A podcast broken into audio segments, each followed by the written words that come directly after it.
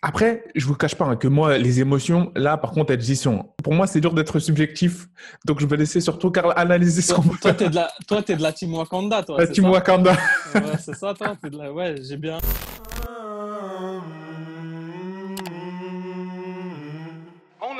Hey yo, bienvenue dans le podcast The GOAT, MMA, Boxing. Comment on se retrouve, que tu sois posé relax sur ton canapé, en train de jouer à la PlayStation 4 ou même en train de faire un footing et que tu es fan de boxe et de MMA, ce podcast est fait pour toi. Aujourd'hui, on se retrouve avec mon ami Karl. Comment ça va? Ça va, ça va. Ça va ou quoi, les gars? Ça va, Sigma, tranquille? Super, super. Comme vous pouvez le voir, lui, il est habillé propre et moi, je suis en mode ghetto. Voilà, il m'a pas prévenu. Il a sorti la Rolex, il a sorti la chemise. Mais ça, c'est pas grave. On va débriefer aujourd'hui l'événement.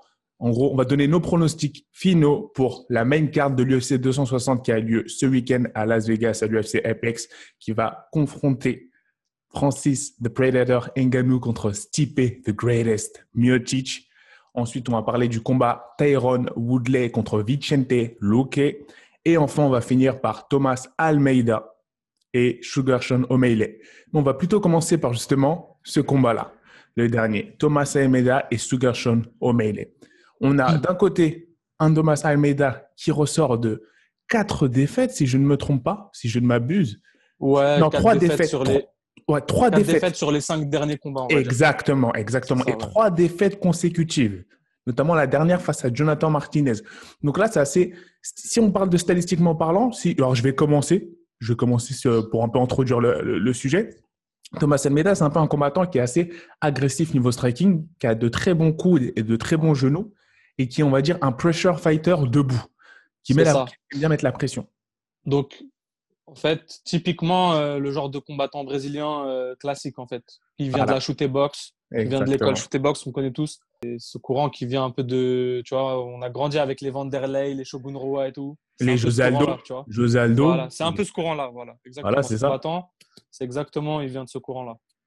Et là, il est face à, il est face à un technicien, un technicien striker qui est Sugarshon O'Malley, qui aime bien faire des choses assez, on va dire, flashy dans la cage, euh, des choses un peu, voilà, dangereuses, mais parfois qui ont souvent été efficaces. Et là, son dernier combat, on était un peu resté sur notre fin, on n'a pas trop compris ce qui s'est passé. Il s'est blessé euh, la cheville tout seul. Et du coup, enfin, moi, étrange. Ouais, c'était très étrange, très étrange. Mais, et du coup, bah, c'est, en même temps, c'était face à un, un, un Vera, un Vera qui lui a mis la pression, hein, qui lui a mis la pression et qui a Ouais. provoqué, on va dire, cette, euh, cette blessure aussi, entre guillemets. Voilà, il, a, il a gagné le combat, certes, mais c'est, Ouais. je sais pas c'était quoi l'issue finale du combat. Je vais regarder, il y avait écrit quoi sur le Sherdog de, justement, de Sean O'Malley pour, en, en, en, en- en mention de défaite, il y a écrit TKO, elbow and ont- punch. Voilà. Voilà, d'accord. Ils ont considéré le TKO quand il s'est pris les au sol. Ok, voilà. bah, bah, en gros, il a perdu par TKO. Là, pour lui, ça va être un moyen, un très bon moyen de, du coup, euh, rebondir face à un très bon adversaire, Thomas Almeida. Et Almeida, lui, lui, clairement, il n'a pas le droit à l'erreur. Parce qu'aujourd'hui, en ce moment, l'UFC, ils sont sur une, on va dire, politique de cut, de cutting les fighters qui sont sur quatre défaites. Ils essaient de vraiment diminuer le roster. Là, ça va être le qui-vive pour Almeida. Vraiment, c'est, il n'a pas le droit à l'erreur. Là, C'est le très haut niveau, on le sait très bien. Tu peux Mhm. vite perdre ta place. C'est comme ça partout dans chaque sport de Exactement. très haut niveau. Exactement, exactement. Tu, en fait, on va dire, on va dire à ce niveau-là, tu peux pas te permettre d'enchaîner défaite sur défaite, surtout quand tu vises le titre. Voilà. C'est-à-dire que paradoxalement, tu Ouais, peux te retrouver dans une très rapidement, on est dans une période assez étrange où tu peux te retrouver dans une course au titre, dans une course au titre et du jour au lendemain te faire cut. C'est-à-dire ça s'est retrouvé par, euh, ça, ça a été le cas de bah, récemment en poids lourd de Alistair Overeem et Junior Dos Santos où ils étaient dans Ouais, une course au titre et ils se sont qui- fait cut. Ils n'ont pas cherché à comprendre l'UFC. Ils n'ont pas ça. cherché à comprendre. On aurait pu dire, ouais, ils peuvent euh, leur donner un traitement spécial. C'est des légendes du sport. Ça fait longtemps qu'ils sont à l'UFC. Ça fait très longtemps. Mm. Mais non, voilà. Là, on est dans une, euh, on est dans une époque où ça va très vite. Les Exactement. petits, ils, viennent, ils ont la dalle. Ils veulent prendre ta place très, très vite. Exactement. Et, euh, et ça Et- peut, ouais, comme tu dis, Et là, on on peut peut pas- passer d'un- d'une star montante à, à ailleurs. plus à l'UFC. Euh, au PFL ou au Bellator, c'est ça. Et, Voilà. et, et, là, et là, bah, t'as- là, du coup, tu as la catégorie bantamweight, bantamweight, surtout qui est en feu. hein. Donc, on parle de cette fameuse catégorie-là. Euh, il est même plus ranké, hein, du coup, euh. Du coup, là, donc là, il va se battre contre Thomas Almeida. Donc, ça va être un combat pour rentrer vraiment dans, dans ce top 10, ce top 15. Est-ce que tu as un pronostic potentiellement où je commence pour ce combat-là? Franchement, c'est compliqué pour ce combat en fait parce que Sean O'Malley, il, était dans une, euh, on va dire, il était dans une belle forme et tout avant sa dernière, son dernier combat où justement il se blesse et il perd. Du coup, je sais pas vraiment là, il en est à quel stade de, il a, à quel point il a recover de sa blessure, à quel point il a, il s'est remis de sa blessure. Mhm. J'imagine que là, c'est bon. Je pense qu'il est physiquement à 100%. Après, est-ce qu'il va pouvoir revenir d'une telle défaite, d'une défaite un peu, euh, on va dire, un peu inopinée? On va voir, hein. ça va dépendre. Mais euh, j'ai pas de doute sur le fait que, franchement, techniquement et même au niveau de la vitesse, je pense qu'il est, vraiment. Euh, c'est dur de faire, euh, de faire mieux que lui. Exactement. Je sais pas, je vois pas en fait en Thomas Almeida le combattant qui va pouvoir, on va dire, le outstrike. Exactement. Exactement, exactement. C'est vraiment l'aspect, comme tu as évoqué, l'aspect mental, moi, que j'attends sur Sean O'Malley. Son retour. Est-ce que, on va dire que l'aspect mental dans le fighting game, est-ce que les gens, les gens ont souvent tendance à le négliger Or, il est tout aussi, voire parfois plus important que l'aspect physique. Parce que le mental, on, estime en tant que fighter que le mental, c'est celui qui va driver le body et que si lui, il est au top, le corps va suivre. Et c'est souvent ce qui arrive. Malgré des défaites, c'est pour ça que vous avez souvent des combattants qui arrivent à se blesser gravement en combat, mais qui arrivent à quand même tenir 5 rounds avec l'adrénaline et autres. Et là, pour le coup, avec Sean O'Malley, s'il arrive à revenir à son top, moi, je le donne vainqueur. Moi, je donne au Sean O'Malley vainqueur. Que ce soit par un TKO ou un KO fulgurant contre dans les deux premiers rounds, si je devais donner, moi, je dirais, euh, et j'aime bien parce que là, on va dire, on a, il y a beaucoup d'inconnus dans ce combat-là. Il y a beaucoup d'inconnus dans ce combat-là, et c'est pour ça que j'aime bien, j'aime bien gambler. Là, c'est, là, c'est intéressant de trouver un pronostic sur ce genre de combat-là. Et moi, je donnerais victoire par KO de Sean O'Malley ou out striking parce qu'en fait, c'est dur de revenir, ou victoire par décision en l'ayant outstriké. Mais connaissant, on va dire, mais ça m'étonne, mais moi, dans tous les cas, ça m'étonnerait que ce combat ait la décision des deux côtés. Pourquoi? Parce que là, on a un Thomas voilà, Là, on a un Thomas Almeida qui est euh, acculé contre, la, contre le mur, en fait, qui est dos au mur, qui n'a pas le droit de perdre. Donc, il va forcément, si ça va au sol, il va forcément chercher la soumission. Et il est dangereux dans son guillotine choke, dans certains registres en dessus. Il est très dangereux. Donc, voilà. Et là, moi, euh, en parlant, désolé que je te coupe, en parlant de forme, juste pour euh, aussi rebondir sur ce que tu dis, en parlant de forme, justement, Thomas Almeida, ouais, c'est un combattant. Il est, voilà, il est sur trois défaites là, consécutives. Mhm. Et pareil, euh, je pense que niveau mental, euh, je sais pas, en fait, je pense qu'il a vraiment une grosse, grosse pression sur lui, comme tu dis. Il est pas loin de se faire cuter là. Je pense qu'une défaite et il a de grandes chances de plus être à l'UFC. Du coup, je pense qu'il va, il va vraiment tout donner. C'est un, ça va être, euh, c'est un combat. En fait, c'est sa survie, tu vois. C'est la survie de sa carrière, c'est sa survie à l'UFC. Exactement. Et je pense que là, ça, juste pour ça, il va avoir l'écrou. En fait, on, ah, peut s'attendre à une guerre, clairement. il peut s'attendre à une guerre. Et je ne sais pas si ça va le favoriser. Mais moi, je, je, je, je dis, je dirais que je, mise sur le chaos au, au deuxième round je mise sur le chaos au deuxième round ou au premier, mais je, serais plus sur le, deuxième round. Mais si ça va en guerre, je pense qu'il le perd. Je pense qu'il ne le prend pas. Mais je miserais, moi, personnellement, sur Sean O'Malley. Parce que je on va dire que. Moi, pareil, je, mise sur Sean O'Malley, mais j'ai du mal à savoir, en fait, s'il si, va pouvoir euh, le finir dans les trois rounds en partie. Exactement. j'ai vraiment du mal à. après, je pense que faut savoir, voilà, pourquoi je me base sur ça? Pourquoi est-ce que je me base? Je suis à l'aise quand je dis Shonomaile KO parce que c'est un très bon, et ça s'est vu notamment dans son combat face à, où il a fait son contre euh, fin hypercute, euh, cross du droit. Face à, face à Eddie Winland. Eddie Winland, ça s'est extrêmement bien vu. C'est quelqu'un qui a de l'œil et c'est un pressure fighter, Almeida. Tu vois? Et donc, du coup, je pense qu'il va, il va, il va souvent trouver des frames. Shonomaile, c'est pas un combattant euh, euh, tu lui donnes. Tu, Sean c'est un combattant. Pendant tu lui donnes juste 3-4 frames dans un round, il va t'en choper la première. Tu vois ce que je veux dire? C'est quelqu'un, t'as pas besoin de lui donner. Le centre. Exactement. Faut pas lui donner beaucoup, beaucoup de chance. Hein. La première, la deuxième, il l'a saisi. Si tu en donnes 4-5 et les pressure fighters comme lui, comme Almeida, c'est des mecs qui envoient beaucoup, pas n'importe comment, bien sûr, mais qui envoient beaucoup, mais qui laissent beaucoup de chances de contre. Et moi, je pense que Sean O'Malley, et c'est d'ailleurs ça qui m'avait surpris dans ses débuts, c'est qu'il est extrêmement bon là-dessus. Et c'est pas parce qu'il a perdu comme ça face à Marlon Vera qu'il faut complètement l'effacer de la picture. Donc moi, je dirais plutôt ça. Voilà. Le problème, c'est ça, c'est que si Almeida, il lui laisse le temps de s'installer dans le combat, prendre son rythme, et euh, lui laisser le centre de la cage. Je pense que ça va être une très longue soirée pour Almeida parce que c'est ce genre de combattant que lorsqu'il rentre en confiance dans son combat, lorsqu'il arrive à prendre son rythme, à établir euh, sa stratégie, mhm. c'est très compliqué. C'est très, très compliqué de, de, de, pouvoir gagner la guerre debout avec lui. Exactement. Je propose maintenant qu'on passe du coup au deuxième combat de la soirée de la main card, qui est Vicente Luke, le Brésilien, avec les heavy hands contre Tyron de Chosen One Woodley. Donc là, pareil, hein, un peu la même configuration au niveau du palmarès. Tyron Woodley qui revient de trois défaites face à Kamaru Usman, Gilbert Burns et Colby Covington. Donc c'est assez lourd. C'est assez lourd ces défaites-là. Il s'est pris les top 3. Euh, il a perdu face aux trois tops de la. Bon, c'est pas comme s'il avait perdu face à des, à des non-rankés. C'était vraiment les meilleurs. Il a perdu face aux meilleurs. Donc là, ça va être une. Je sais pas si, même malgré cette défaite-là, il va se faire cut, malgré le fait qu'il ait 38 ans. Je pense que si il perd deux fois, là, il se fait cut, c'est sûr.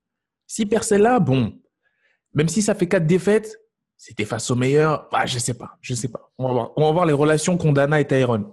C'est tout simplement ça. C'est vraiment ça. Mais justement, c'est ça qui fait peur en fait.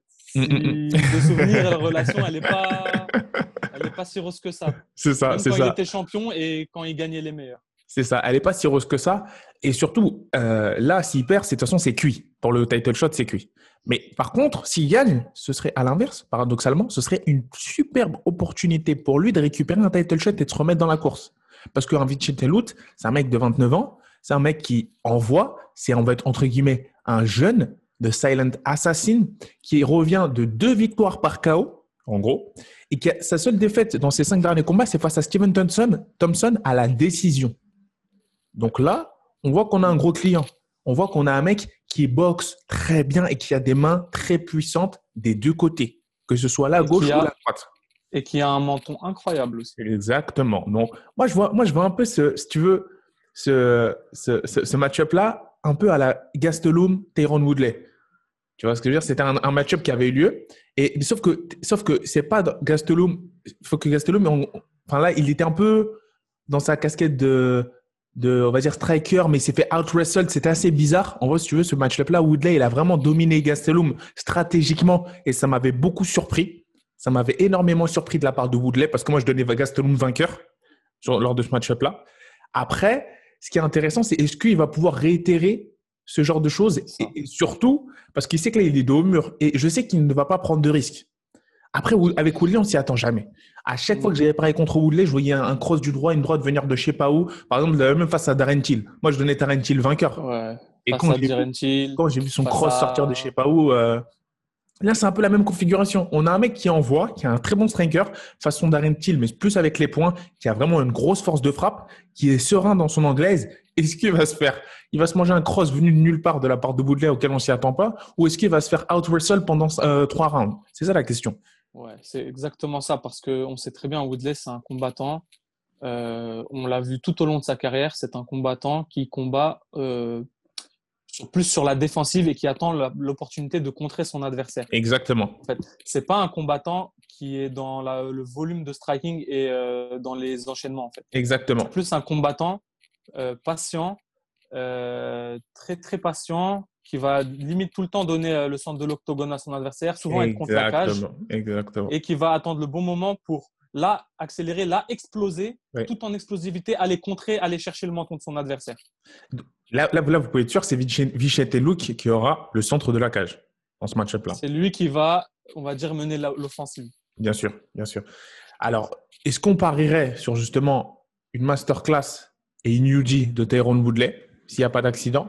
En fait, c'est ça. C'est soit il y a UD, moi je vois juste un, soit un UD de Tyrone Woodley s'il n'y a pas d'accident. Je ne sais pas s'il arrivera à finir que ce soit en soumission ou en contre en cross Vicente Luke. Sinon, je vois Luke par KO, moi. en fait, si tu veux, c'est ça. En fait, moi, moi j'ai un point d'interrogation en fait sur euh, l'envie de Woodley parce que exactement. Bon, on voit, ça fait trois combats euh, qu'il est du côté euh, du perdant. bon, c'est Colby, euh, c'est Colby, c'est Kamaru Osman, c'est que des combattants du top 5. Mais euh, en fait, même contre, bah, contre Gilbert Burns aussi, je sais pas, j'ai l'impression que mentalement, j'ai peur qu'il ait plus la même envie qu'avant. J'ai peur qu'il ait plus cette même, cette même, tu vois, cette, même faim, cette même envie. Parce que même quand tu le vois, voilà, parce que même quand tu le vois contre Gilbert Burns, euh, il perd les deux premiers rounds. Euh, il, perd tous les rounds, en fait. On est dans le dernier round. Et il est toujours là à attendre, reculer, être contre la cage et ne pas envoyer. Et tu le vois même dans son regard, il se fait dominer. Et tu sens pas de rédemption, tu sens pas le compétiteur en lui. Tu le vois regarder, tu sais, limite l'horloge pour voir ça va finir quand. Je sais pas. Moi, j'ai, ça me fait très très peur. Quand on voit son dernier combat, j'ai vraiment, vraiment, vraiment un gros doute sur son envie en fait. C'est très très, bizarre. J'espère, j'espère qu'il a médité de là-dessus et qu'il a parlé avec ses coachs. Et j'espère que s'il revient, c'est pas juste pour l'argent, faire un peu d'argent quoi, mais j'espère que c'est pour l'envie d'essayer de revenir, revenir au top, avoir sa résurrection à lui. Eh, Parce que à 38 ans, j'ai peur qu'il soit, qu'il ait plus encore beaucoup de temps euh, à son prime, si tu veux. Et j'ai même bien peur qu'il soit plus vraiment dans son prime. Mais Exactement.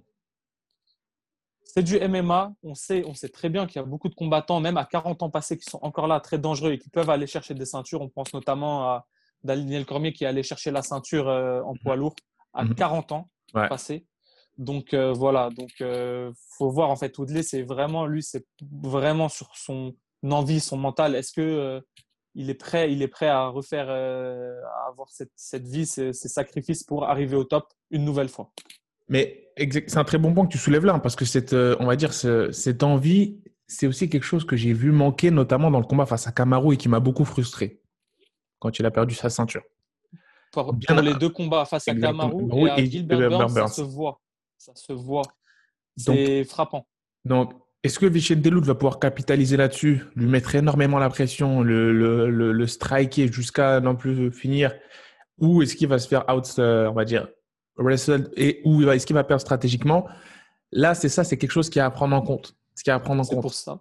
C'est exactement pour ça que moi, si tu veux, ce combat, en fait, je vois deux issues possibles. Ouais. J'en vois pas plus. Mhm. Ou je vois euh, Vincente Luque gagner euh, par décision en dominant Woodley ou même le mettre KO sur le dernier round ou KO. Ou sinon, si ça, ça n'arrive pas, je vois juste Woodley en fait gagner sur un KO, sur un contre. Mais je vois pas d'autre issue pour Woodley. Je le vois pas gagner à la décision. Je le vois si tu veux attendre, attendre le bon moment pour contrer, aller chercher le KO. Mais euh, à part ça, je vois pas une autre issue pour ce combat parce que si tu veux, avec Woodley, comme tu dis, on peut jamais être sûr à 100%.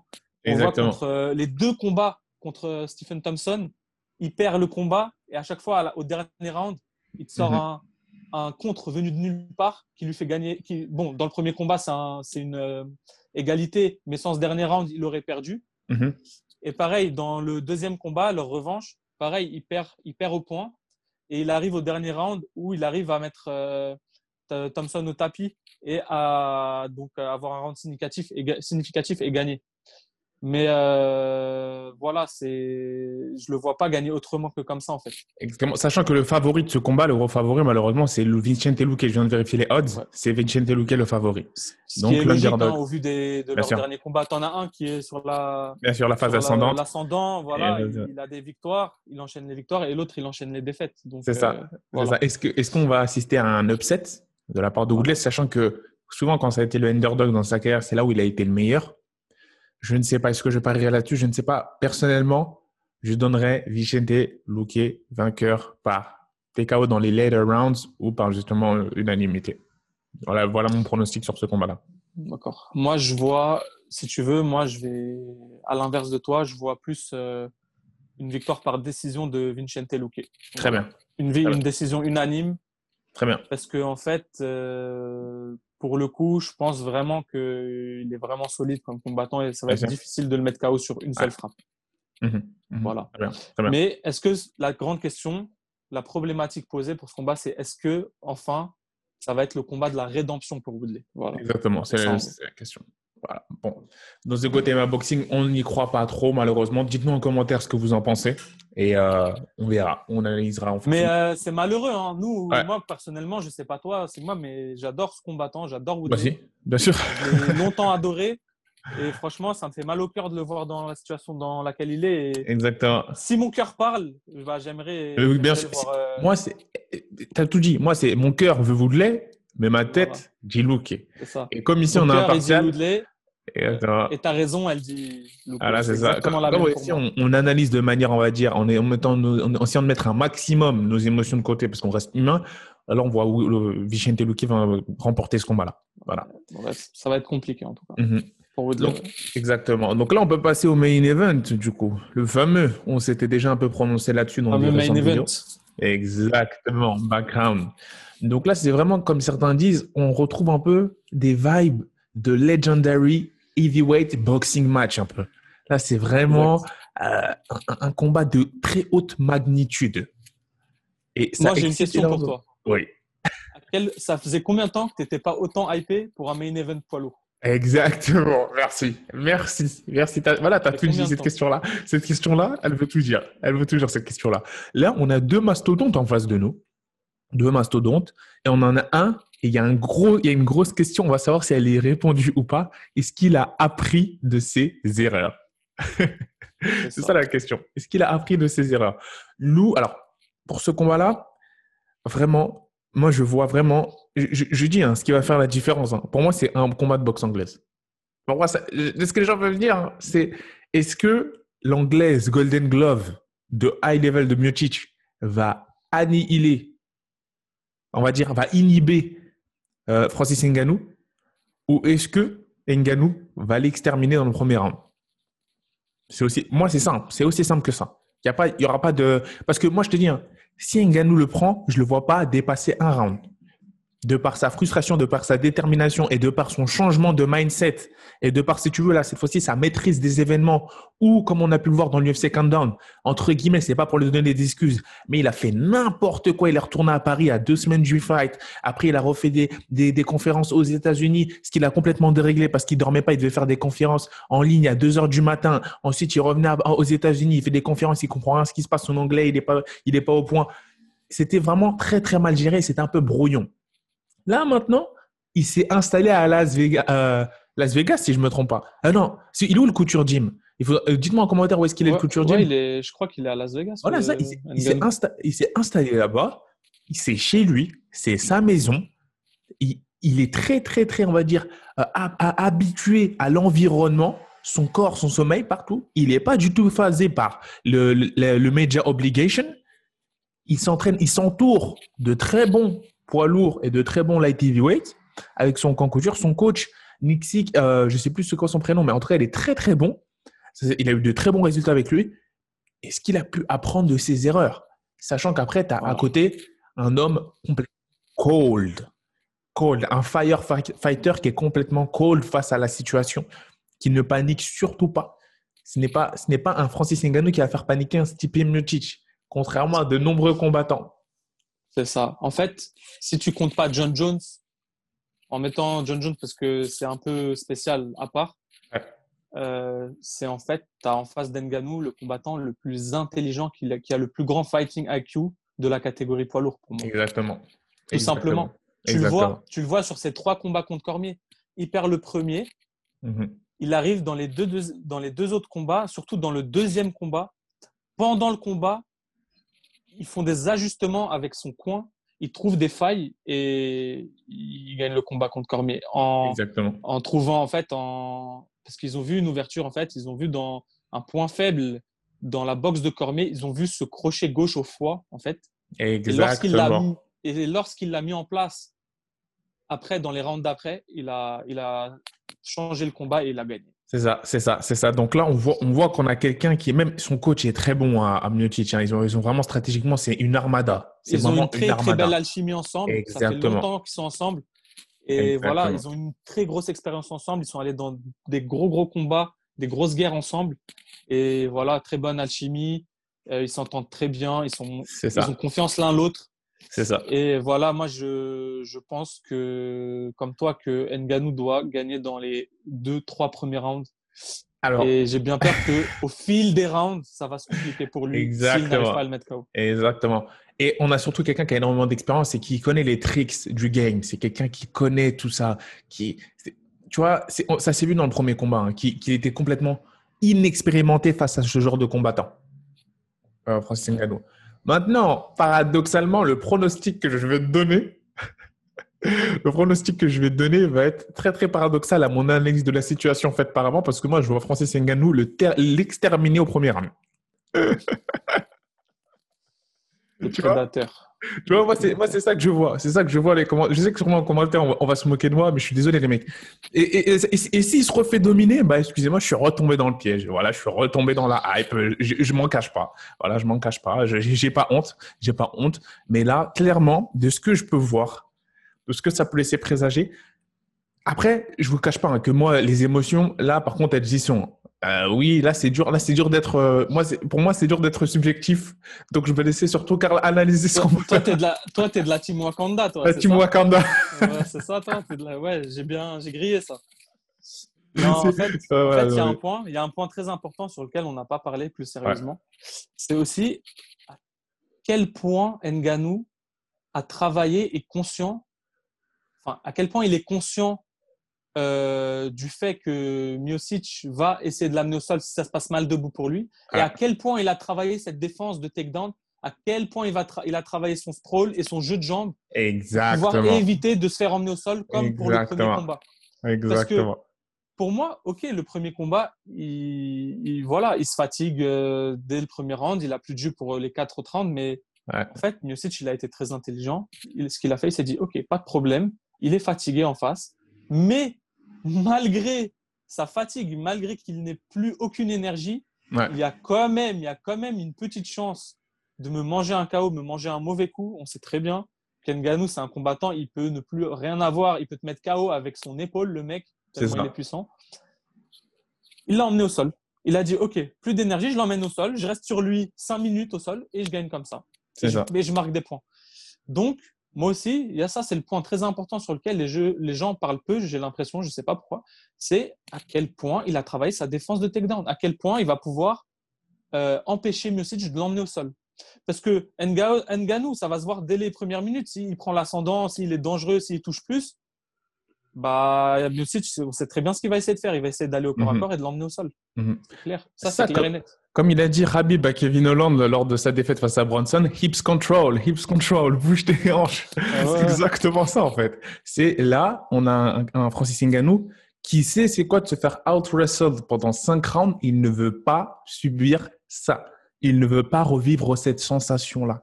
Et, tu peux, et quand je te dis que ça, ça reste bloqué dans la tête d'un gars, surtout comme Francis Ngannou, c'est pour ça que Fernand Lopez a dit que pour lui, il voit une destruction. Parce que là, il y a, à chaque, plus le temps augmente, plus il y a une frustration qui monte en lui. Et à ce genre de frustration-là, qu'est-ce qu'elle fait? Elle permet d'inhiber et de prendre l'ascendant sur le stress. Ce qui fait que là, tu vas avoir un Francis Ngannou qui est complètement cold. Pas comme la première fois où il arrivait, il voulait juste en finir parce qu'il avait eu trop de pression avec les major obligations, avec la cape qui était montée. Et il est arrivé, il a fait n'importe quoi au premier round, il voulait juste en finir. Là, il va vivre le moment présent. Il n'y aura pas d'envie d'en finir. C'est ça qui fait très peur pour Miocic, c'est qu'il est face à un Nganou assagi, qui a, gagné, qui a pris de l'expérience, qui a, pu étoffer son jeu. Il a encore mhm. cette puissance de chaos et à côté, il a rajouté d'autres outils, d'autres assets, d'autres armes. C'est ça. C'est ça. Et on va voir, on va voir cette nouvelle version d'Nganou. On va la voir face à Miocic euh, oh. samedi soir. Voilà. Après, bien sûr, euh, parce que moi, je les vois, les, les, les, gens qui sont du coup pas comme moi et qui sont plutôt objectifs, qui vont me détruire en commentaire. On sait très bien, enfin moi, je sais très bien que Miocic, c'est actuellement the greatest heavyweight of all time. C'est clairement lui. Et lorsqu'il, si il gagne, et si jamais il gagne et qu'il bat les odds encore une fois, ça sera incontesté. Il aura mérité tout ce qu'il a. Déjà, même s'il se retire maintenant, pour moi, ça reste l'un des, si ce n'est le meilleur heavyweight de l'histoire. De Jusqu'ici, voilà, quand tu regardes la performance, la carrière, euh, les, défenses, c'est lui. Il a le record de défense en poids lourd. C'est des faits, en fait. Tu peux pas nier les faits. Ça. Il a le record des défenses en poids lourd. Euh, il a toute la KT passée. Euh, je, je, si je me trompe, sauf Derrick Lewis, il n'a pas combattu. On se rappelle pourquoi, à cause de Cormier, en fait. Cormier, il est venu, il a, il a battu Lewis et il a fait trois combats contre Miocic d'affilée. Exactement. Mais euh, à part ouais, Lewis, il a en fait il a déjà battu tout le monde. Euh, c'est ça. Miocic. Et mais malheureusement, Malheureusement, à niveau business, c'est beaucoup plus savoureux une victoire dévastatrice de Ngannou pour après setup des match-up face à John Jones, face à d'autres, face à Cyril, Gann. C'est ah, là, on en parle de Cyril Gann, on en parle euh, par rapport au, businessment parlant, médiatiquement parlant. Imagine première UFC à Paris, main event Cyril Gann Ngannou pour la ceinture, t'imagines? Qui ne rêverait pas de voir cette affiche? Quel Français ne rêverait pas de voir cette affiche pour le premier UFC en France? Moi, je paye 10 places même. Je paye 10 places. moi, moi, je paye 10 000 euros pour le voir. Je me mets, moi, je me mets en dette pour le voir. tu vas faire un crédit à la banque. tu vas faire un crédit à la banque pour aller voir ce. je prends un prêt pour le voir. On va faire un prêt à la consommation pour prendre ce main event-là à Paris, si jamais il a lieu. Exactement. Dana, si tu nous entends. En paix. Exactement. Dana, si tu nous entends, fais que ce soit. Et surtout, Francis Ngannou, s'il te plaît, si tu nous entends, termine ce combat. mais voilà, après, on est censé être plutôt impartial, même si c'est pas, pas vraiment le cas. Mais bon, voilà, là, pour le coup, moi, je. Après, j'aimerais. En, fait, vous avez compris. J'aimerais. Parce que là, j'ai pas dit mon pronostic, en fait. J'ai dit mon souhait. J'aimerais un KO premier round d'Enganou. Mais si je devais donner un pronostic plus rationnel, je trouve que. Je trouve que Francis Ngannou, cette fois-ci, comme il sera beaucoup plus posé et moins, on va dire, agressif, je l'espère qu'il n'y a pas de faire une Rosenstruck parce que là, là ça n'a pas marché. S'il ne nous fait pas une Rosenstruck, j'espère, et qu'il n'essaie pas de le terminer en 20 secondes, qu'est-ce qui va se passer? C'est que je pense qu'il va beaucoup plus de donner, causer de dommages à la tête de Miocic. C'est-à-dire que même si ouais. c'est quelqu'un qui, on va dire, est un très bon boxeur, gloves, head movement et déplacement, s'il est intelligent, Ngannou, il va savoir maîtriser le coller contre la, potentiellement le coller contre la cage et appliquer une pression, euh, une, pression qui va lui permettre de le toucher. Et lorsqu'un Ngannou te touche, et surtout, attention, retenez bien ce que je vais dire là. Retenez bien ce que je vais dire là, parce que là, je pense que c'est une botte secrète. C'est une botte secrète que le camp d'Ngannou potentiellement pourrait avoir. Et si ça arrive, vous l'aurez entendu ici dans deux gouttes en premier, les coups au corps de Ngannou. Ngannou, je pense que la clé, ça va être de casser littéralement les côtes de Miocic pour l'empêcher de bouger et complètement détruire ses déplacements et saper ses déplacements. Ça veut dire en gros du clinch control, du travail de sap au corps. Du clinch control, du travail de sap au corps. Là, on n'est pas en boxe anglaise, on est en MMA, tu peux attraper et taper au corps. Et si Ngannou utilise cette clé-là, ça va potentiellement être la clé de victoire, soit par une victoire unanime, parce qu'il sera complètement bousillé, Miocic, soit par une victoire KO, t'es KO dans les premiers rounds. Voilà. Et et on sait à quel point Nganou est puissant. On sait à quel point dans les phases de corps à corps de clinch, à quel point il a l'ascendant physique sur ses adversaires. On l'a vu avec, dans le combat avec Overeem. Overeem essaye de le clincher, essaye de l'emmener contre la cage. Exactement. Et Nganou, euh, sans, aucun, euh, sans aucune pression, sans aucun stress, le retourne et le, le colle contre la cage. Non, Exactement. en fait, Nganou, tu ne peux pas le maîtriser. Non c'est pas un combattant que tu maîtrises, c'est pas un combattant, tu l'emmènes où tu veux comme ça. Exactement. Je comprends? C'est donc très bonne, euh, très bon point. Il peut, enfin, ce serait euh, vraiment une bonne chose si lui et son camp ont eu l'idée d'utiliser ce, travail de sap en clinch. Moi, c'est ce que je vois. Moi, moi, je pense que ce sera l'Arsenal qu'on verra de nouveau dans le premier round un travail au corps d'Nganou parce qu'Nganou, il a fait que, il veut que déconnecter la tête. il ne travaille pas au corps. Et s'ils sont intelligents, notamment son coach en striking, euh, le mec avec le, le, Renault avec les dreadlocks, là, qui est très bon, un qui est boxeur, j'espère qu'il lui a dit travaille-moi ce corps. Parce que travaille-moi ce corps, parce que ce corps-là, là, c'est ce qui va permettre d'avoir la clé sur la suite du combat, C'est ça. Mais la clé, tu sais, c'est ça, c'est euh, à quel point il va pouvoir être versatile, à quel point il va pouvoir, euh, comment dire, à quel point il va pouvoir être polyvalent. Euh, il a, c'est pas le, il va pas gagner en envoyant que des crochets en fait. Non, c'est ça. Surtout et surtout pas à la tête. Et surtout, Fernand Lopez. Fernand Lopez, c'est ce qu'il aurait dit à un Cyril j'en suis certain. Travaille-moi ce corps face à Miocic. Il bouge trop bien sa tête. C'est un Golden Glove. Il bouge trop bien sa tête. Tu vas pas le mettre KO dans les premières secondes. Par contre, travaille-moi ce corps. Si Ngannou travaille ce corps dans les premières minutes, dans les premières secondes, il va pouvoir le mettre KO. Et pourquoi, et pourquoi on parle de coups au corps? Pourquoi on parle de, de, de, de coups de poing au corps? Parce que le problème des low kicks, en fait, le danger face à un Miocic d'envoyer des gros low kicks pour essayer de mettre HS, ses appuis et sa jambe, c'est de se faire emmener au sol. Exactement. On sait très bien que face à un bon lutteur, les low kicks, c'est très dangereux. Exactement. La clé de ce combat, ça va être les coups au corps, je vous le dis. Est-ce que tu as un dernier pronostic final avant de terminer cette vidéo? Moi, je vais un peu moins prendre de risques que toi sur mon pronostic. Je vais dire une victoire de Nganou par KO TKO au deuxième round. Très bien. Après avoir commencé euh, à amocher Miocic au premier, le finir au deuxième. Mais, mais comme je le dis, je le répète, c'est que plus on va avancer dans le combat, plus on va aller dans les later rounds, les late rounds, les rounds 3, 4, 5, plus le combat va échapper à Nganou et plus ça va être compliqué pour lui de gagner enfin la ceinture. Exactement. Donc, on espère. Francis, envoie-nous des coups au corps. Envoie-nous des coups au corps, purée, Francis. voilà. Donc, très bonne analyse. Il faut qu'il varie ses coups. C'est très important. Il faut vraiment qu'il varie ses coups. Bah oui. faut pas qu'il reste sur euh, ses, crochets à la tête. Il faut qu'il varie. Peut-être même un jab. Exactement. Exactement. Le jab aussi. Ouais, et le jab, ça va être une clé aussi pour lui. Mais je pense ah que le jab de Miocic est largement meilleur que celui de Ngannou, malheureusement. Ouais. c'est ça, c'est ça la vérité. C'est que juste quand tu as un boxeur puissant comme ça et que tu as un, un, Golden Gloves, tu peux le neutraliser juste avec ton jab. C'est une réalité. Voilà. Donc, bah, voilà, c'était tout pour nous. En tout cas, on vous remercie énormément du soutien et euh, grandissant. Là, on va atteindre les 600 abonnés sur YouTube, euh, sur Instagram, ça monte aussi. Euh, n'hésitez pas à réagir sur tous les réseaux. On remercie tout le monde, à toutes les personnes qui ont réagi sur la dernière vidéo. continuez à répondre, à donner vos analyses en vidéo parce que là, on est sûr que sur les, pronostics qu'on vient de donner, loin tout le monde sera d'être du même avis que nous. Ça, c'est sûr, ça, c'est sûr. Donc, n'hésitez pas à répondre. Voilà. Ouais, c'est un combat très clivant, ouais. Exactement, très, très, clivant, très très clivant. Donc, euh, qui sépare et qui divise énormément les opinions.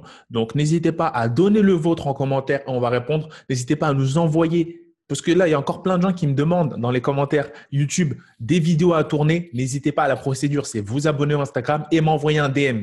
Et je réponds à tous les DM. Et après, on prépare des podcasts là-dessus en fonction de notre emploi du temps. Donc, on vous remercie du soutien. La propagande de GOAT continue. Surtout, n'oubliez pas de vous abonner à tous les réseaux, liker, partager cette vidéo et peace.